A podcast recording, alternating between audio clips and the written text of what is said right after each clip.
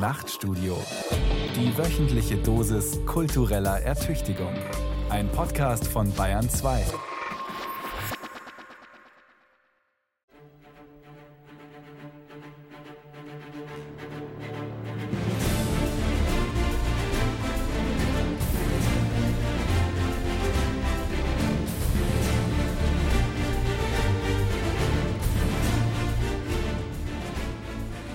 Dramaturgische Funktionen der Filmmusik. Über die Geräuschatmo hinausgehend kann Musik eine atmosphärische Ganzheit herstellen, in der neben den Geräuschen auch die Stimmung sowie die psychologischen Grundtöne der anwesenden Personen enthalten sind. Norbert Jürgen Schneider, Handbuch Filmmusik, Seite 91. Mit Filmmusik im Kopfhörer durch die Welt da draußen zu gehen, ist abgefahren. Filmmusik lässt oft Raum für eigene Gedanken. Der alte, langweilige Nachbar wird zur Märchenfigur und der Spielplatz zum Showdown-Ort. Manche Leute haben auch genug davon, dass einem andauernd irgendwer irgendwelche Worte ins Ohr schreit oder flüstert. Das schreibt mir mein Freund und Komponistenkollege Wolfgang Neumann auf meine Nachfrage, warum Menschen im privaten Leben eigentlich Filmmusik hören wollen. Unsere Kinder lieben Soundtracks und spielen sie sogar auf dem Klavier. Den Harry Potter Merchandise von John Williams, Musik von Hans Zimmer oder John Powells Titelmelodie zu Drachenzähmen leicht gemacht. Von meinen Töchtern weiß ich außerdem, dass sie Musik des japanischen Anime-Studios Ghibli oder Videospiel-Soundtracks wie The Last of Us schätzen.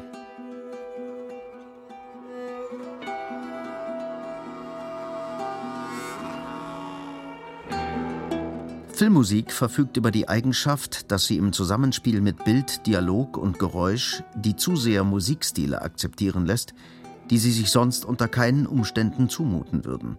Die Kopie, deren Vorbild vielleicht Bartoks Konzert für Orchester, Debussys La Mer oder Bergs Violinkonzert war, macht das Original plötzlich massentauglich.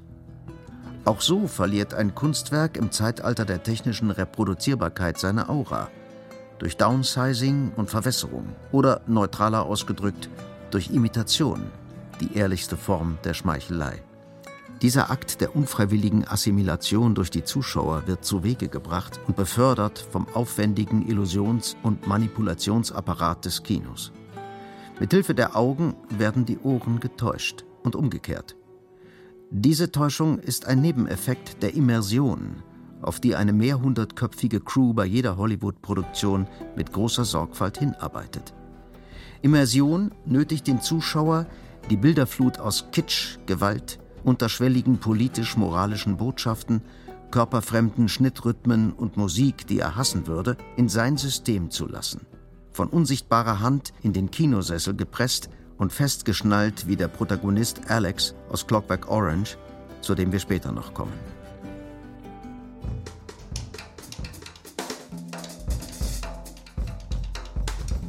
Dramaturgische Funktionen der Filmmusik. Durch den puren Klangreiz oder die rhythmische Präsenz eines Musikstückes kann der Zuschauer konditioniert werden, vor allem wenn die Lautstärke 65 Phon überschritten und genügend Einschwingzeit gegeben ist. Handbuch Filmmusik, Seite 102. Ein perzeptives Waterboarding also – an das sich die Konsumer im Laufe ihres Kinolebens so sehr gewöhnt haben, dass sie jetzt die Strafe lieben. Ja, das ist Manipulation. Das ist Desensibilisierung. Das ist strukturelle Gewalt. Doch wie soll sich denn der Werktätige nach getaner Tat entspannen, Herr Adorno? Im spätindustriellen Zeitalter bleibt den Massen nichts als der Zwang, sich zu zerstreuen und zu erholen, als ein Teil der Notwendigkeit, die Arbeitskraft wiederherzustellen, die sie in dem entfremdeten Arbeitsprozess verausgabten. Der gleichen Täuschung unterliegt die Filmmusikkäuferin, die nach eigener Aussage nie im Leben Klassik oder Gott bewahre Jazz hören würde. Sie nimmt das Surrogat und bedankt sich noch dafür. Noch lieber freilich nimmt sie es umsonst auf YouTube oder Spotify. Sucht sie die Immersion selbst beim Joggen? Sie sehen das alles viel zu negativ. Eigentlich ist es nämlich eine großartige Sache, dass Filme die Leute dazu bringen, Musik zu hören, die in ihrem Leben sonst nicht stattfände. Ich möchte ausdrücklich darauf hinweisen, dass es sogar in Hollywood aufrechte und bewusste Menschen gegeben hat, die vor dem Komponieren ihr Hirn eingeschaltet haben. Auch von ihnen soll dieser Essay handeln. Und vergessen Sie nicht, in Europa war sowieso alles ganz anders. Aber ich glaube, Sie wollen hier nur mal wieder Hollywood verteufeln. Eigentlich schon.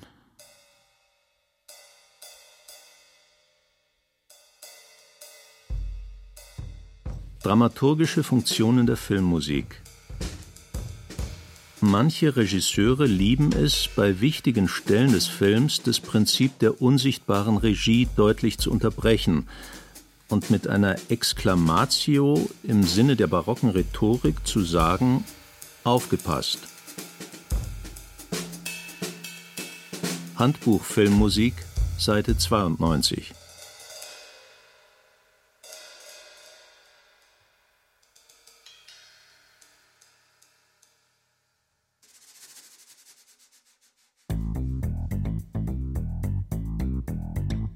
Wir schreiben die 80er Jahre. Ich sitze an unserem großen Mischpult, vor mir das angenehme Schwarz-Weiß des Atari-Bildschirms. Rechts Tastatur und Maus in dezentem Hellgrau, über Eck ein Synthesizer-Keyboard. Es ist Nacht, gegen 4 Uhr. Ich habe noch nicht geschlafen. Bläulicher Qualm erfüllt die Luft. Der Aschenbecher quillt über. Unter dem Mischpult die eiserne Ration. Ein Kasten Cola. Er geht zur Neige. Coca-Cola und filterlose Camel sind mein Treibstoff. Im Hintergrund des Zimmers schläft mein Kompagnon halb im Sitzen. Auch mir fallen immer öfter die Augen zu. Bald werde ich ihn zum Schichtwechsel wecken müssen. Nein, das ist keine Lesung des Werkkreises Literatur der Arbeitswelt. Und doch funktioniert die Maloche einer niederen Charge im Filmgeschäft genauso wie der restliche Kapitalismus. Der Zeitdruck wird von oben nach unten durchgereicht. Die Hast der Produktion, wie Adorno sagt. Bis zum Weckruf schiebe ich noch kleine Noten in der Editieransicht des Programms, der sogenannten Edit Page, hin und her, klicke ab und zu eine zweite Stimme hinein oder verlängere einen Ton. Das Programm heißt Notator und hat mein Komponistenleben verändert. Das ist keine Schleichwerbung, die Software existiert seit Jahren nicht mehr. Auch der Atari ST wurde 1993 eingestellt. Davor war unser Dasein als Computermusiker von anderen obsoleten Medien, kleinen Krücken wie dem Commodore C64 oder einem Spielcomputer von Yamaha abhängig. Der konnte acht Stimmen, ging ab Stimme 7 in die Knie und stellte dann merkwürdige Dinge mit dem Timing an. Sein heute wieder schicker 8-Bit-Sound wurde direkt im Computer generiert, ohne dass man externe Klangerzeuger bemühen musste. Wäre unser Leben als Früh-80er filmschaffenden Duo ein Roman, hieße er Nächte auf der Edit-Page. Er wäre wahrscheinlich ziemlich langweilig, wie auch der Beruf des Filmkomponisten jedweden Glamours entbehrt. Hier schon mal der Klappentext. Neumann und Bassange sind noch keine 30, haben mit unterschiedlichem Erfolg Musik studiert und wollen unbedingt Filmkomponisten werden. Sie träumen von Ruhm, doch was auf sie wartet, ist die Hölle. Selbstausbeutung, Softwarebugs, Gerichtsprozesse, zerstörte Beziehungen, keine Freunde, keine Hobbys. Lesen Sie die Geschichte von Männern, die die Nacht zum Tage machen, die mehr Zeit auf der Edit-Page als mit ihren Freundinnen verbringen. Kurz gesagt, das Übliche. Wir sind ein prototypisches Start-up vor der Erfindung des Begriffs. Die Entwicklung der Filmmusik war abhängig von der kruden täglichen Praxis. Sie hat sich teils nach den unmittelbarsten Bedürfnissen der Filmproduktion gerichtet, teils nach dem, was an Musik und musikalischen Vorstellungen gerade kurrent war. Es haben sich dabei eine Reihe von Erfahrungsregeln niedergeschlagen, die zu ihrer Zeit dem entsprachen, was die Filmleute ihren gesunden Menschenverstand zu nennen pflegen. Sie stammen aus dem Vorstellungskreis der niedrigen Amüsiermusik, sind aber aus sachlichen und personellen Gründen so eingeschliffen, dass sie mehr als alles andere die eigenständige Entwicklung der Filmmusik zurückgehalten haben. Den Schein des Vernünftigen verdanken sie der Genormtheit der Filme selber, die genormte Musik provozieren. Bitte verzeihen Sie Adorno die aristokratische Terminologie. Bekanntlich hat er auch Jazz, Improvisation, musikalische Monotonie, die Beatles und die Studentenbewegung nicht recht verstanden. Mit niedriger Amüsiermusik meint er alles Popkulturelle, vom Wiener Walzer bis zum Rock'n'Roll. Für ihn bloße Derivate der Hochkultur, in der sich sein Denken bewegt. Aber um einen Lieblingsanglizismus zu bemühen, er hatte einen Punkt. Filmmusik ist niedrig insofern, als sie die Dienerin des Films ist. Es ist eines der verbreitetsten Vorurteile innerhalb der Filmindustrie, dass man die Musik nicht hören soll. Die Ideologie dieses Vorurteils ist die einigermaßen vage Vorstellung, dass der Film als eine organisierte Einheit der Musik eine veränderte Funktion, nämlich einzig die dienende, zuweise. Gute Diener darf man weder hören noch sehen. Der Herr ist der Regisseur. Der Herr ist das Filmstudio. Der Knecht der Klangerzeuger, vulgo Filmkomponist. Der verächtliche Blick auf den, der aufspielt, gehört zur Herrschaft.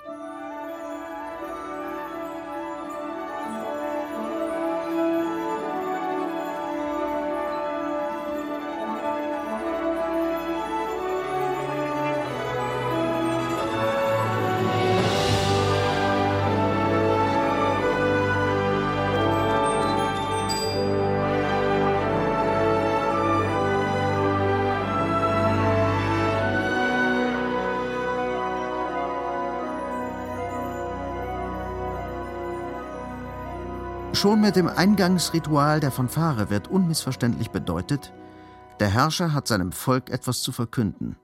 Sein Herold, der Filmkomponist, bläst das Horn. Hierbei gilt, je größer der Klangkörper, desto besser. Seit dem Aussterben des Stummfilmpianisten wird Filmmusik alternativlos für Orchester, ein Relikt des 19. Jahrhunderts, geschrieben. Ihre aufgeblasene Macht und Größe demonstriert unmittelbar die ökonomische, die dahinter steht. Das Orchester hat Aufklärung und Revolution unbeschadet als getreues Abbild des absolutistischen Staates überstanden. Der Dirigent als zepterschwingender Fürst, die Musiker als Knechte mit ihren Frecken an Oberkellner erinnernd. Nach der Fanfare obliegt dem Kompositionsknecht die Pflicht, alles, was nicht flutscht, mit gefühligem Glibber zu versehen. Quincy Jones, selbst Jahre in der Untermalung bewegter Bilder tätig, fand dafür den schönen Begriff Emotion Lotion. Dieses Gleitgel zur Lubrikation ungelenker Darstellungskunst, rumpelnder Dialoge und schlechten Timings ist längst in Konformismus erstarrt. Und so verhindert es nun recht eigentlich eine Weiterentwicklung des Gesamtkunstwerks Film. Findet zumindest Adorno. Immer noch wird die Kinomusik durch Leitmotive zusammengekleistert. Auch der Kleister ist eine Flüssigkeit. Flüssig wie unser Flutschi, doch leider klebrig. Ihre soziale Funktion ist die des Kids. Sie hält zusammen, was sonst beziehungslos sich gegenüberstünde. Das mechanische Produkt und die Zuschauer. Will sagen, schlimmstenfalls würden bloß die Fotografien an der Glühbirne vorbeigezogen, ohne dass dem Publikum unterwegs ein Gefühl widerfährt. Da sind wir allerdings schon ein Stück des Weges gegangen. Vom ganz frühen Kintop bis zum Kit, der Besucher und Film verschweißt. Code London hat 1936 in seinem Buch Film Music den ersten Blick zurückgetan.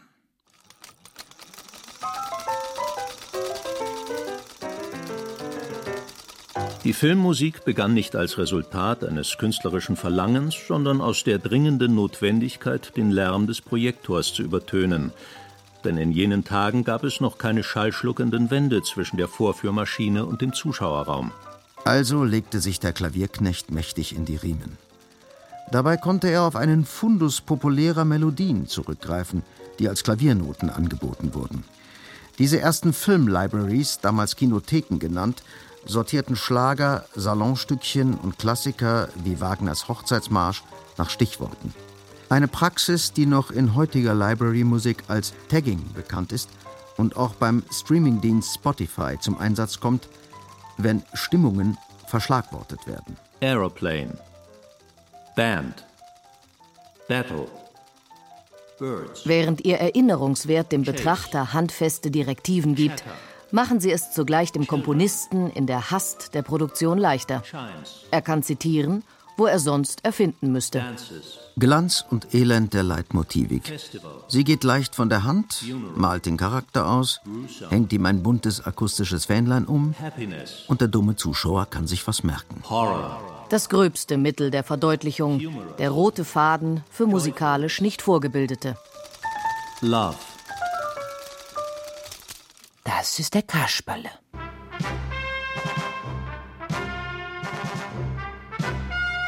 Das ist die Gretel.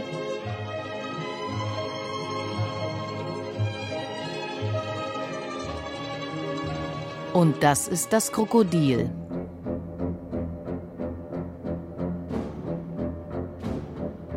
Dramaturgische Funktionen der Filmmusik Epische Bezüge herstellen, Situationen und Handlungen im Film markieren. Das menschliche Gedächtnis bewahrt solche musikmarkierten Stellen, die immer dann abgerufen werden, wenn eine entsprechende Stimmung wieder erzeugt wird.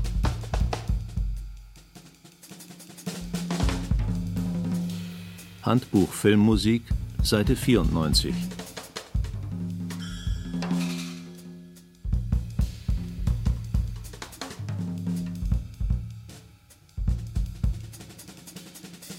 Viele Jahre nach Adornos und Eislers Buch Komposition für den Film ist das Leitmotiv noch immer unverzichtbarer Bestandteil der nahrhaften und wohlschmeckenden Pampe, die von Meisterköchen angerührt und unter die Bilder geschmiert wird. Spätromantik bleibt ganz allgemein im Trend. Dazu wurden in den 1950ern einige gesicherte Gesten aus Schlüsselwerken des Impressionismus und der gemäßigten Moderne ins Vokabular übernommen. Jeder Versuch, sich in anderen Stilistiken und Topoi zu tummeln, ist im Blockbuster-Kino zum Scheitern verurteilt. Dies ist die sich selbst reproduzierende und zeugende Normiertheit. Der Film fordert die Musik und die wiederum befördert den Film.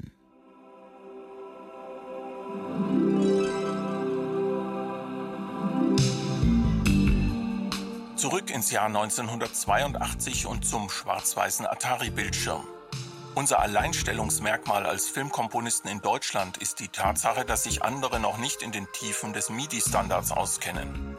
Das Musical Instrument Digital Interface, kurz MIDI, ist im August 1982 erfunden worden. Vor diesem magischen Datum ist elektronische Musik von noch Wahnsinnigeren als uns gemacht worden.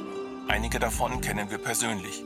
Sie eifern unter Einsatz von Geld und Lebenszeit den Großen nach und sammeln Geräte wie andere Schallplatten oder Erstausgaben. Die Klänge eines Vangelis, Larry Fast, Jean-Michel Jarre oder Klaus Schulze werden mit riesigen Modularsystemen erzeugt, die ohne einen sehr reichen Daddy unerschwinglich bleiben. Für den Preis einer solchen Maschinerie könnte man locker mehrere Oldschool-Orchesterproduktionen hinbekommen Komponist, Arrangeur, Tonmeister, Dirigent, Kopist und mehrere Notenumblätterer inklusive.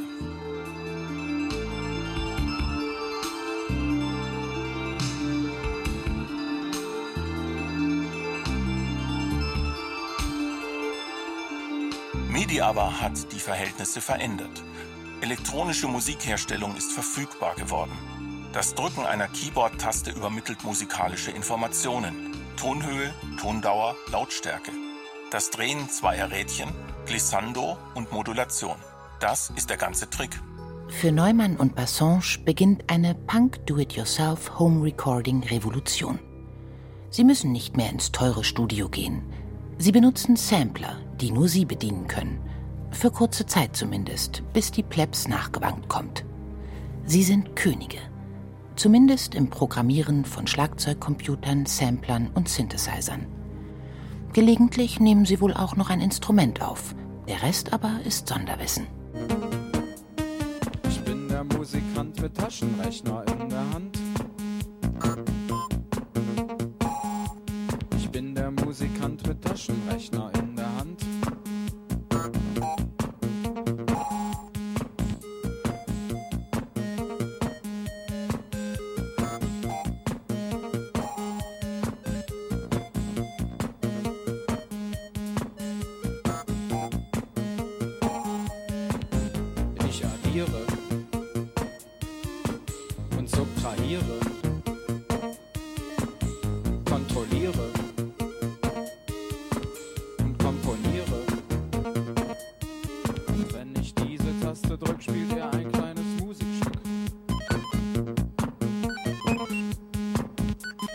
Wort wird im Zusammenhang mit Filmvertonung inflationär verwendet. Hans Zimmer is a crazy genius. I don't think there are few words to define Hans the way I know him. Hans is a genius. Filmmusik ist so gut wie immer der Triumph des Handwerkers, selten der des Genies. Filmkomposition ist die Kunst der Kopie. Der Beruf des Filmkomponisten pflegt eine enge Verwandtschaft mit dem des Kupferstechers. Es kam vor, dass ein Kupferstecher ein Gemälde in eine Druckgrafik umwandelte, ohne den Autor des Gemäldes in der Legende zu erwähnen. Ein Kupferstecher konnte also jemand sein, der sich mit fremden Federn schmückte und dem gegenüber Misstrauen angebracht war. Wikipedia Als Geniestreich gilt die Partitur zu King Kong aus dem Jahr 1933, die zum dritten Star nach Hauptdarstellerin Fay Ray und der Stop-Motion animierten Affenkreatur von Willis O'Brien avancierte.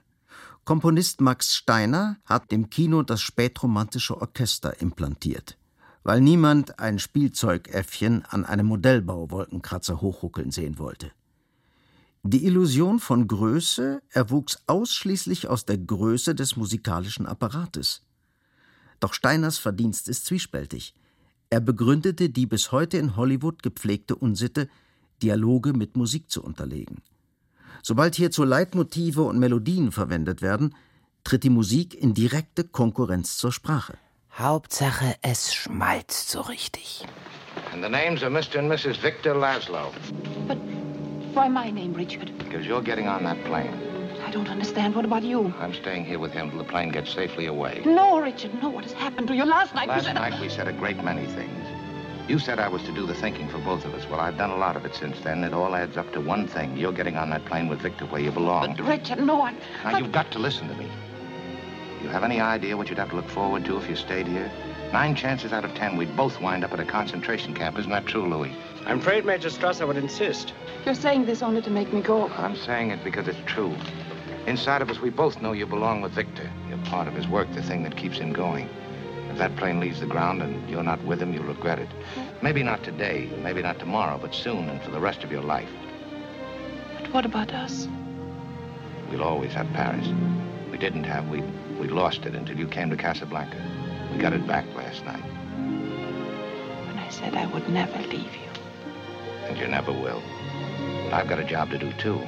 Where I'm going, you can't follow. What I've got to do, you can't be any part of.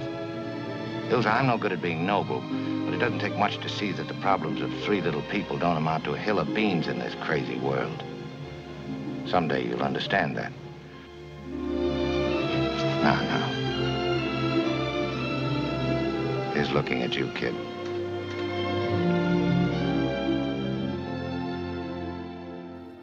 Meiner Filmkomponistenzeit verwende ich viel Mühe darauf, Regisseure davon zu überzeugen, dass Musik Gift für den Dialog ist.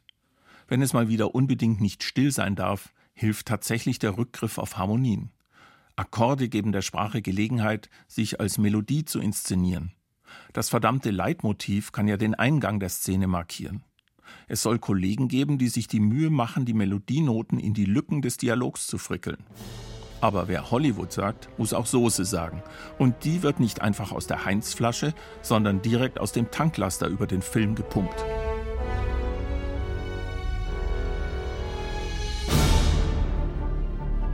Wirklich genial war Hitchcocks Idee für sein Psycho-Horror-Opus Die Vögel, eine komplett elektronische Musik aus der Hand des Trautonium-Spielers Oskar Sala zu verwenden. Sie verwischt die Grenzen zwischen Musik, Geräusch und Sounddesign. Eigentlich ist sie eine elektronische Imitation der Vogelstimmen, aber dann eben doch so viel mehr. Sie ist verselbstständigter Schrecken, der uns auf der archaischen Ebene des Gehörs anfliegt. Sie ist auch die böse Schwiegermutter und sie bringt die metaphysische Rätselhaftigkeit der Geschichte zum Ausdruck.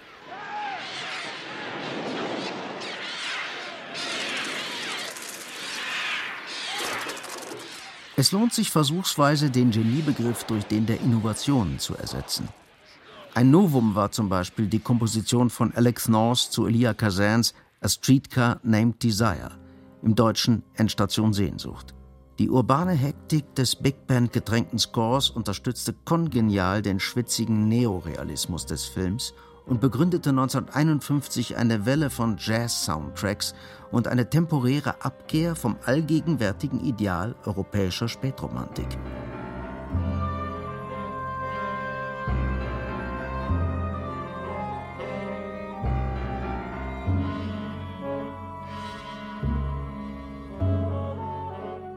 North war zu gleichen Teilen geprägt von seinen Lehrern Ernst Doch, ein Name, der für Europa steht, und Aaron Copland, einem, sorry, uramerikanischen Komponisten.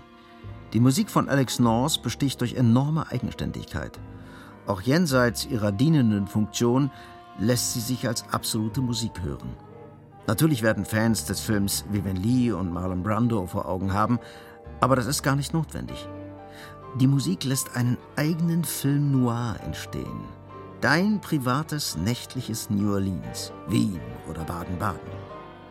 Alex North hat dem Sound im Kino ein neues Bezugssystem erschlossen. Vor ihm war Jazz im Film szenische Musik.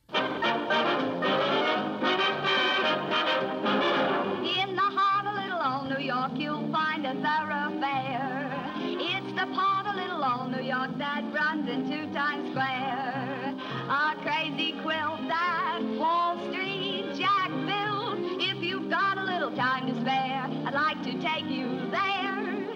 Come and meet those dancing feet. On the avenue, I'm taking you to 42nd Street. Here's a beat of dancing feet. It's a song I love the melody of 42nd Street. Little nifties from the 50s, innocent and sweet. Sexy ladies from the 80s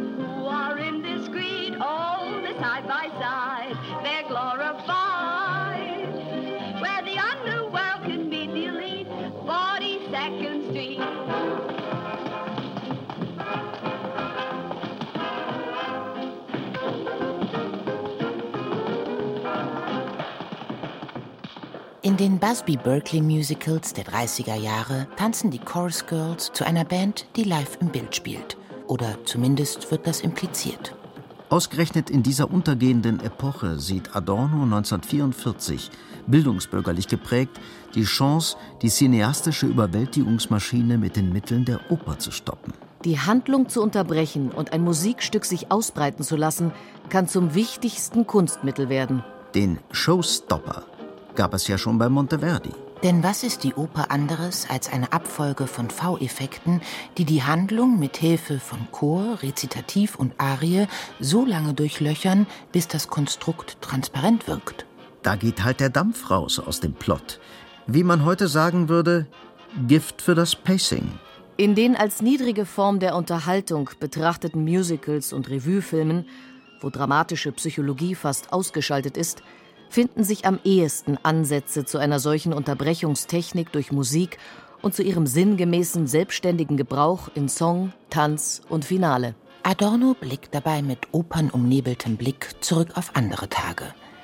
Denn das goldene Zeitalter des Filmmusicals hat 1944, als sein gemeinsam mit Hans Eisler geschriebener Text Komposition für den Film erscheint, nur noch wenige Jahre bis zum Ausplätschern in den Wasseroperetten mit Brustschwimmerin Esther Williams.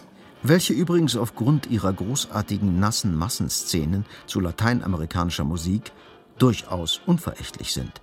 Und dann überrascht der alte Dialektiker sich und uns einmal mehr, indem er gesteht, Gerade die Filme, in denen die Patterns sich selber einbekennen, wie Gangsterfilme, Western und Horrorfilme, sind den prätentiösen, erstklassigen Produktionen häufig an Unterhaltungswert überlegen. Verstörend. Ist das derselbe Adorno, der von der heruntergekommenen Tonalität der Populärmusik spricht? Wie kann Unterhaltung überhaupt einen Wert darstellen, wenn sie doch nur der Regeneration der Arbeitskraft im Kapitalismus dient? Ich versuche immer noch, mir Theodor W. Adorno vor seinem Schwarz-Weiß-Fernseher beim B-Movie-Gucken vorzustellen. Doch das Bild verrutscht irgendwie.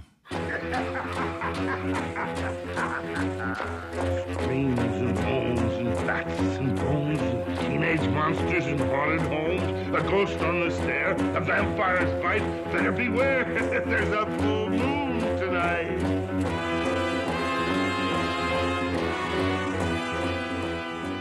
In all den Jahren, die ich schon im Kino sitze, und das beginnt 1962 mit dem nachhaltigen Trauma eines Sechsjährigen, als eine Zeichentrickkugel Bambis Mutter hinwegfegt, in all diesen Jahren wurde mir eins immer klarer, die wirklich tolle Musik haben die Genrefilme. Die Musicals, die Western- und Agententhriller mit ihren spektakulären Einleitungssongs, die Italo-Western, über die Morricone sein kompositorisches Füllhorn ausgießt John Carpenters Horror- und Science-Fiction-Filme mit ihren innovativen Synthesizer-Soundtracks, die Sexploitation-Streifen von Radley Metzger oder Russ Meyer, die Grindhouse-Flicks aus der Filmklasse von Roger Corman, in denen das Budget nur für eine heiße Band reicht und die Komponisten Klasse statt Masse produzieren. Niedrige Amüsiermusik vom Allerfeinsten. D'accord, Theodor.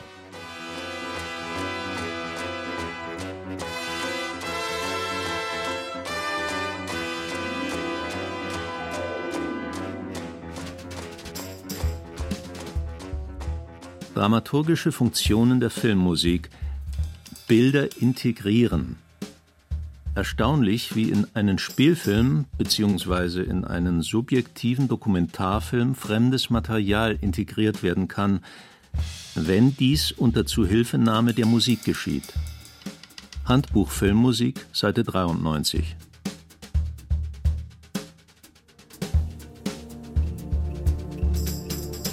Weitere Erinnerung an überfüllte Aschenbecher. Was uns als Komponisten anfangs entgegenkommt, ist eine Art neue Sachlichkeit, die zumindest in Deutschland vorübergehend die alte faschistische Überwältigungsästhetik in Kino und Fernsehen abgelöst hat. Unsere Regisseure, in der großen Mehrzahl Dokumentaristen, wollen ihre Bergfilme ohne den Arnold Funk Touch, ohne Waldhörner und tiefe Streicher wie in Richard Straussens Alpensymphonie. Sie wollen sie lieber mit sparsamen Elektroniktupfern und verrätselten Clustern. Sie wollen gesampelte Originalgeräusche des Films als Teil der Filmmusik verwendet wissen. Wir haben das mit den O-Tönen der Rodungsmaschinen und der Demonstranten für eine Dokumentation über den Widerstand gegen die atomare Wiederaufarbeitungsanlage in Wackersdorf umgesetzt. Unsere Kunden wollen das entscheidende Quäntchen technoiden Computersound für die Themenmusiken ihrer Wissenschaftssendungen. Wir sind schnell und früh dran.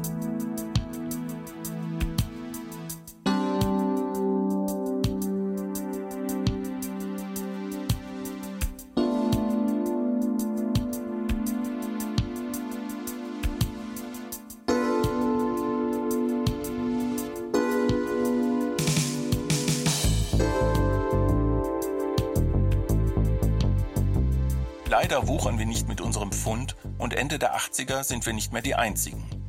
Auch wenn unsere Filmmusiken mit ratternden Drumcomputern, malmenden 8-Bit-Orchester-Samples und den enervierenden Glockenklängen des allgegenwärtigen DX7-Synthesizers von Yamaha immer noch der Musik der 80s-Hit-Paraden ähneln, ist die Karawane weitergezogen.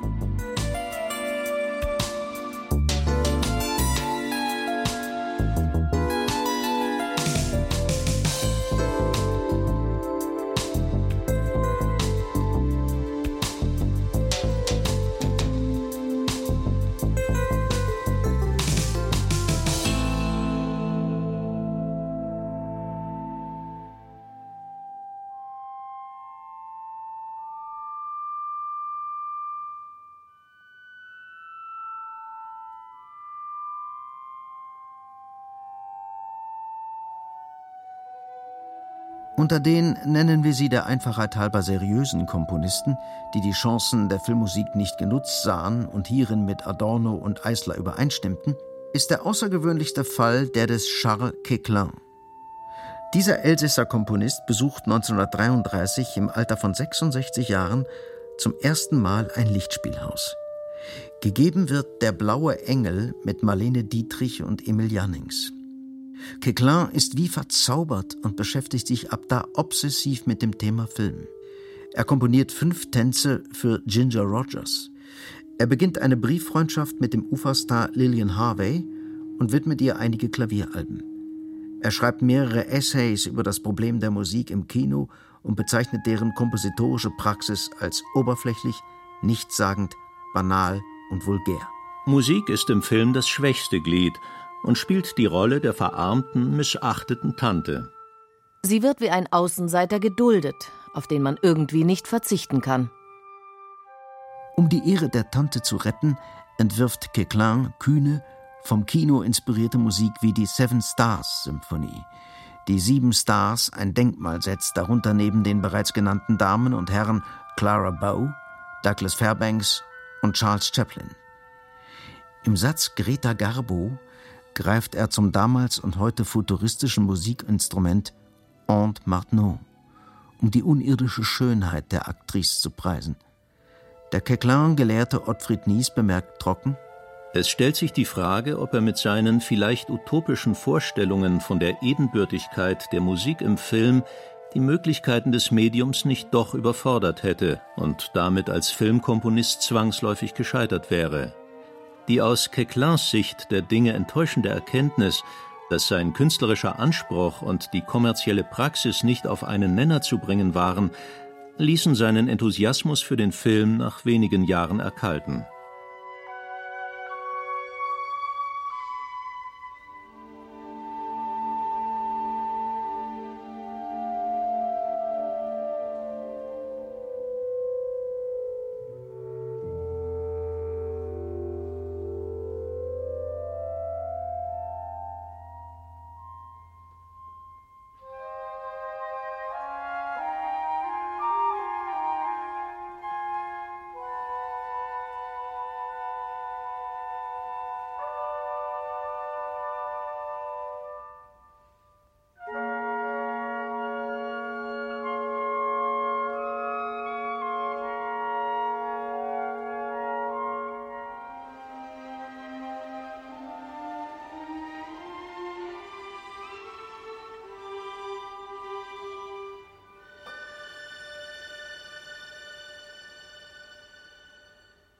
Auch Schönberg, Hindemith und Strawinski hatten sich an anderen Entwürfen versucht. Doch um metaphysische Bedeutung zu behaupten, braucht es waldige Hörner und celloschwangere Mittelstimmen. 150 Musiker in Dolby 5.1 Surround schaffen eine ganz andere Tiefensimulation. Vor allem, wenn der Sounddesigner mitspielt und die generische Tiefe im nuklearen Tiefbassgrollen unterstützt.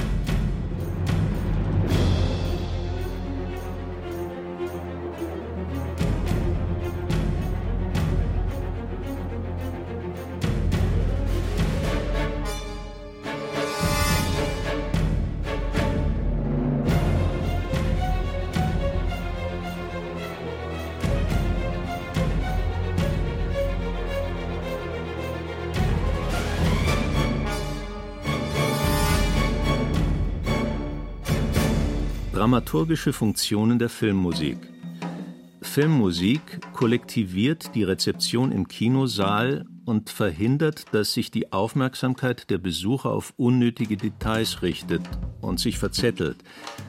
Filmmusik macht, wieder einmal, unfrei. Handbuch Filmmusik, Seite 103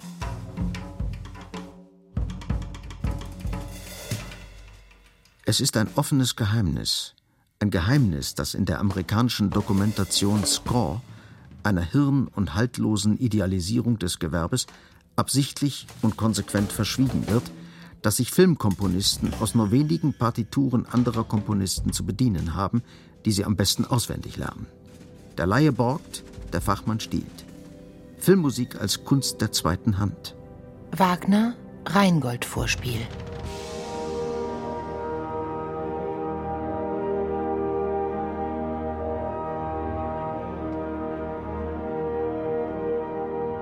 Debussy die Ganztonleiter für etwas mehr Klangfarbengewoge.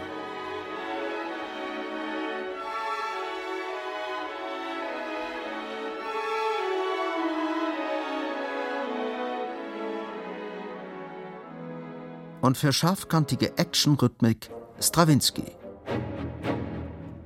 Le Sacre du Printemps und Feuervogel.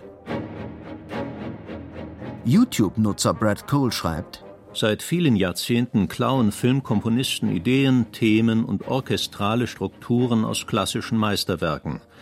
Hören Sie sich Tschaikowskis Violinkonzert an, danach Bill Contis Partitur für Der Stoff, aus dem die Helden sind. Alle Musik zu städtischem Treiben aus Film und Fernsehen der 50er Jahre bezieht sich auf Gershwins An American in Paris. Das ist keine Faulheit, es ist kreative Umwidmung. Der Musikkritiker Joe Queenan konstatiert im Guardian: Unmöglich lassen sich alle Filme auflisten, deren Soundtracks von Le Sacre du Printemps beeinflusst oder schlichtweg geklaut sind. Nur Gustav Holsts The Planets wird gewohnheitsmäßig mehr beliehen. Sagen wir es einfach so: Wenn der weiße Hai auftaucht, hat Strawinski ihm dabei geholfen.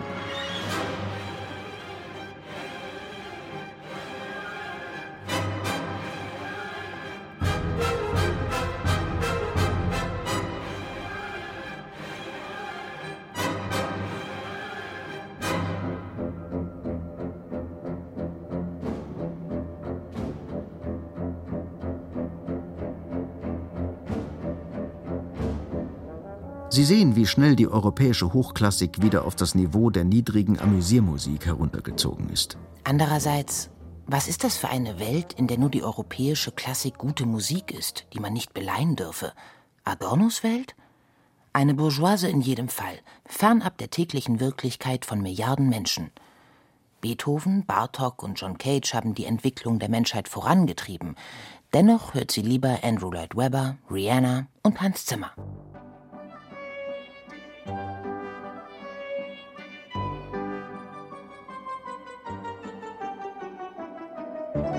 Noch kurz was zum Genie.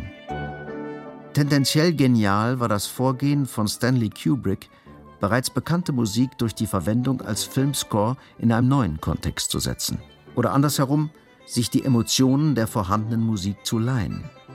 Übel ging die Sache für Rossini aus, zu dessen diebischer Elster Alex und seine Jukes in der Clockwork Orange Hausfrauen vergewaltigen und Obdachlose zu Tode treten – bevor der Protagonist selbst einer Psychofolter unterzogen wird, unter den Klängen seines geliebten Ludwig van. Eine zutiefst perfide und respektlose Neukonnotation der Klassiker. Doch dient sie dem Film in eigenartiger Weise.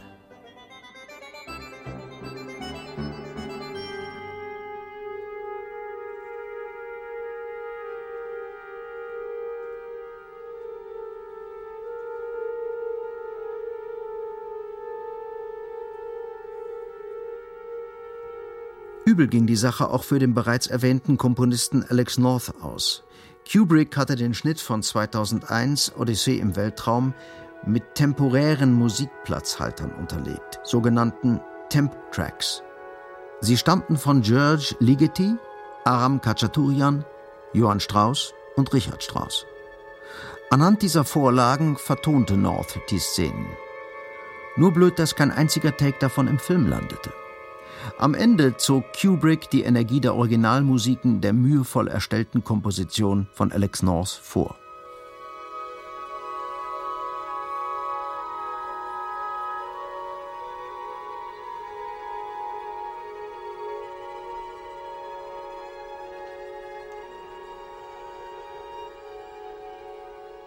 Urbilder des Kinos. Der Vampir, der seine Energie aus dem Lebenssaft anderer zieht. Frankenstein, der gottgleiche Manipulator, der ein Monster aus Leichenteilen herstellt. Ein Schelm, wer dabei an Filmmusik denkt.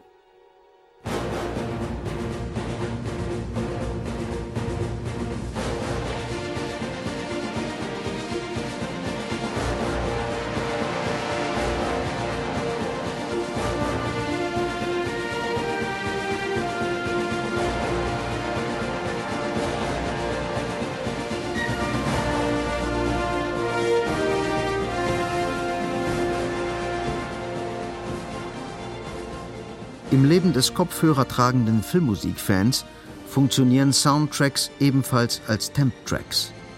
Sie vertonen die Leerstellen im individuellen Lebensfilm mit geliehenen Gefühlen, lassen ihn im öffentlichen Nahverkehr in eine andere Welt abtauchen, überdecken das leere Geschwätz seiner Mitreisenden, rufen als akustische Kennung seinen Lieblingsfilm ins Gedächtnis. Funktionale Musik, durch und durch. Das Leben imitiert die Kunst. We have come so far. We have seen so much, but there's so much more to do. So tonight, let us ask ourselves if our children should live to see the next century, if my daughters should be so lucky to live as long as Ann Nixon Cooper, what change will they see? What progress will we have made? This is our chance to answer that call. This is our moment. This is our time to put our people back to work and open doors of opportunity for our kids, to restore prosperity and promote the cause of peace, to reclaim the American dream and reaffirm that fundamental truth that out of many we are one, that while we breathe, we hope, and where we are met with cynicism and doubt, and those who tell us that we can't, we will respond with that timeless creed that sums up the spirit of a people. Yes, we can. Thank you. God bless you.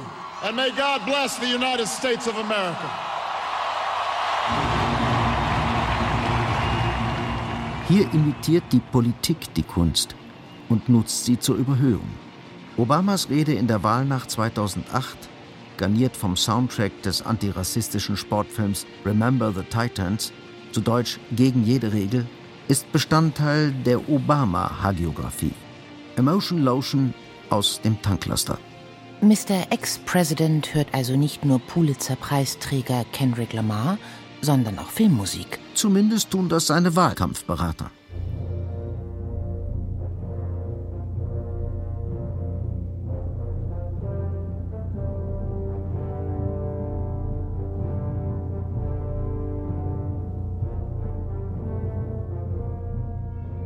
Kubrick hat nicht das Patent auf die Vertonung mit schon bekannter Musik.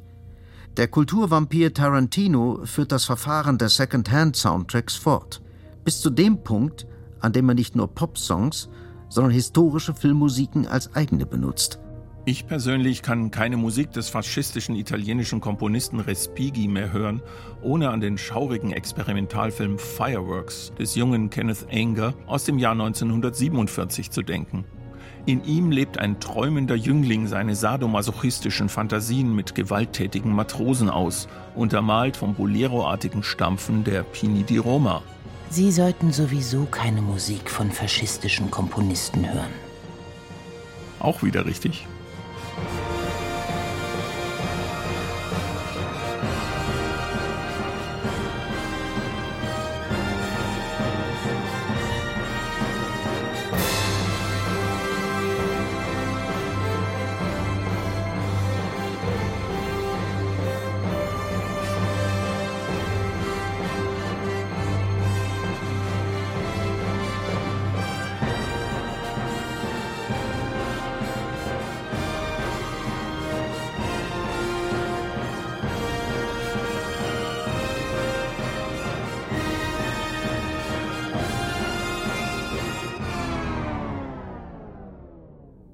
Einem seltenen Moment von Mitgefühl mit Komponisten und ihren eventuell vorhandenen Bedürfnissen nach Individualität empfehlen Adorno und Eisler Vielmehr sollte man versuchen, so viel Ungewohntes der herrschenden Praxis Widersprechendes einzuschmuggeln wie möglich, in der immer noch schwachen Hoffnung, es möchte damit eine neue Qualität der Gesamtproduktion sich vorbereiten.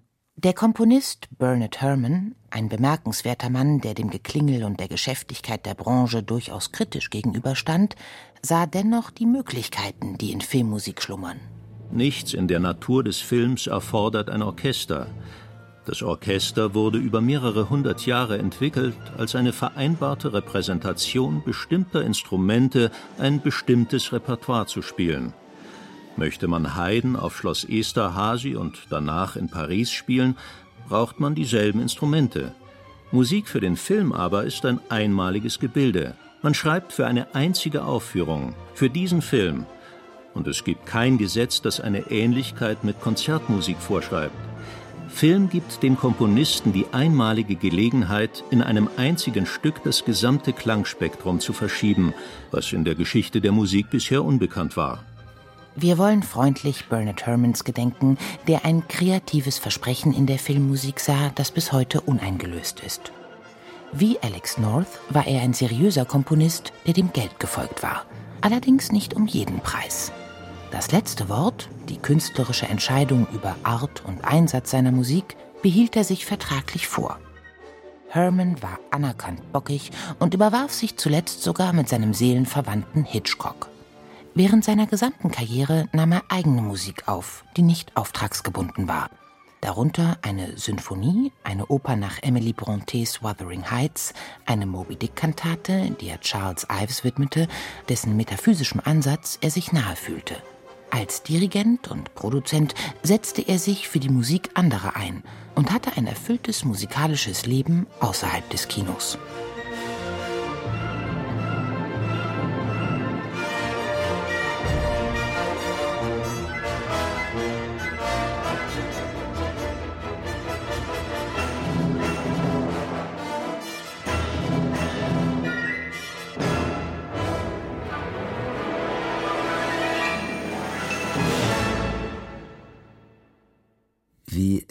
Eigentlich der langweilige Roman von den zwei Filmkomponisten? Mit einem, der abhaut und einem, der bleibt. Kurz gesagt, das Übliche. Kürzlich habe ich mich am Telefon mit meinem alten Kompagnon Wolfgang Neumann unterhalten. Er ist der Meinung, ohne Computer hätten wir es nie in die Filmmusik geschafft. Ich bin davon nicht ganz so überzeugt. Sicher, es gibt Kollegen, die werfen ohne Klavier oder sonstige Hilfe mit unglaublich flinker Hand Noten aufs Papier, beherrschen die Instrumentation und müssen nie etwas ausprobieren. Besonders krass Hochbegabte haben obendrein das absolute Gehör, können dirigieren und langweilen sich eigentlich beim Komponieren. Aber auch Enthusiasmus kann einen Komponisten ausmachen. Ich hatte als Kind einer fernsehfreien Familie bereits viele Lebensstunden im Kino zugebracht und war Enthusiast. Ein ebenso filmbegeisterter Freund heuerte uns als Komponisten für seine Kinder- und Dokumentarfilme an. Das war der Einstieg. Es war schön, solange es dauerte. Auch wir versuchten, Ungewohntes einzuschmuggeln. Zuletzt hätten wir der Chutzpe bedurft, einfach seitlich ins konventionelle Orchesterbusiness wieder einzusteigen. Als unsere Firma schon aufgelöst war, habe ich das tatsächlich auch einmal gemacht. Doch das war mein letzter Auftrag, denn der Regisseur und Produzent war ein bösartiger Mensch, der mir bis heute eine fünfstellige Summe schuldet. Und so beschloss ich, mich nicht weiter schikanieren zu lassen und verließ die Branche.